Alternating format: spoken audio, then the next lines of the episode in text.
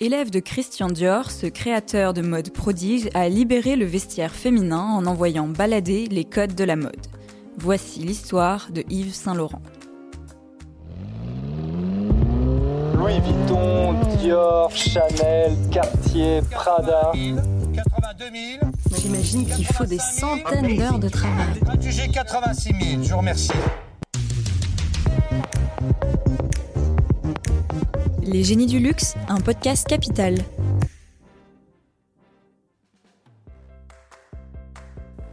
En 2014, le film Yves Saint-Laurent, réalisé par Jalil Lesper, racontait la vie du célèbre couturier français qui habillait les femmes en réinventant les codes du vestiaire féminin. Le long métrage biographique valut un prestigieux César du meilleur acteur à Pierre Ninet pour son interprétation de Saint-Laurent.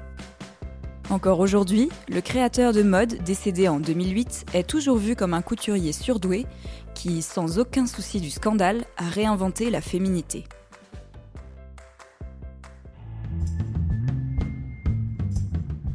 C'est l'homme de tous les superlatifs. Né en 1936 en Algérie, son talent est salué dans L'écho d'Oran, qui relate la fête du corps de ballet municipal dont les tenues sont signées du jeune prodige. Yves Saint-Laurent a alors seulement 14 ans. Trois ans plus tard, il débarque de son Algérie natale pour recevoir à Paris le troisième prix du dessin de mode, remis par le secrétariat général de la Laine. Puis, il entre comme assistant modéliste chez Christian Dior, dont il prend la direction artistique à la mort du fondateur en 1957. À 21 ans, le plus jeune couturier au monde dirige 24 ateliers et plus de 1000 employés. Immortalisé par le photographe Richard Avedon, sous le nom de Dovima et les éléphants, le fourreau de velours noir à nœuds de satin ivoire, ruisselant jusqu'aux pieds, annonce la révolution Yves Saint-Laurent, soit un corps à corps avec la matière sculptée sur un mannequin vivant, pour trouver l'adéquation parfaite entre le vêtement et la femme qui le portera. À partir de 1961, à la tête de sa propre maison de couture créée avec Pierre Berger et dotée du logo mythique du graphiste Cassandre, le couturier dessine exclusivement ses silhouettes à partir d'un geste. Plus qu'une habitude, un symbole. Oublieuse de l'ordre bourgeois figé, la femme Yves Saint-Laurent croque la vie, galvanisée par des tenues qui font bouger la mode et la société. Présentée dans les salons de la rue Spontini, où s'est installée l'entreprise, le premier défilé de 1962 pose les bases de cette garde-robe au diapason de l'époque, où blouse, caban marin et manteau d'officier démontrent l'art de détourner le vêtement pour décupler la féminité. Un art initié par Coco Chanel, qui adoubera Saint-Laurent comme son héritier. À 28 ans, Yves Saint-Laurent présente son iconique collection dite Mondrian, inspirée des œuvres du peintre. Elle sera suivie au cours de saisons suivantes d'hommages à Matisse, Diaghilev, Picasso, Cocteau, Braque, Van Gogh. Ce jeu ambigu entre masculin et féminin atteint son apogée en 1966 avec le smoking pour femmes, suivi au printemps suivant du tailleur pantalon. Grâce à ces nouvelles armes de séduction, les femmes gagnent en indépendance, mais doivent parfois batailler. En 1968, Nan Kempner se voit refuser l'entrée d'un restaurant pour cause de pantalons de smoking. Elle le retire alors, dînant en liquette et veste. L'anecdote fait sourire, mais la scène illustre l'assurance que procure une tenue Saint-Laurent, à commencer par la veste et sa construction virtuose.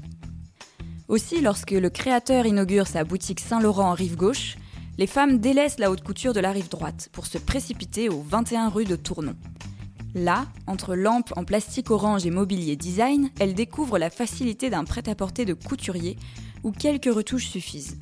Si Cardin et Dior ont inventé le concept, Saint-Laurent le fait entrer dans les mœurs. Le succès est tel qu'une première boutique Rive Gauche s'ouvre en 1969 à New York. Les Américaines raffolent de ce génie français à l'allure de séminaristes qui devinent si parfaitement leurs envies. Admiratrice et supportrice du couturier, la journaliste Eugenia Shepard crucifie pourtant le défilé couture de 1971. Sa critique lapidaire dans l'International Herald Tribune dénonce une collection franchement, définitivement et complètement hideuse. Marie Dabadi déplore, quant à elle, dans Le Figaro, la présentation de chaussures style promeneuse de la rue Saint-Denis dans les années 40, avant de conclure à une erreur que nous voudrions bien voir réparée dès la saison prochaine.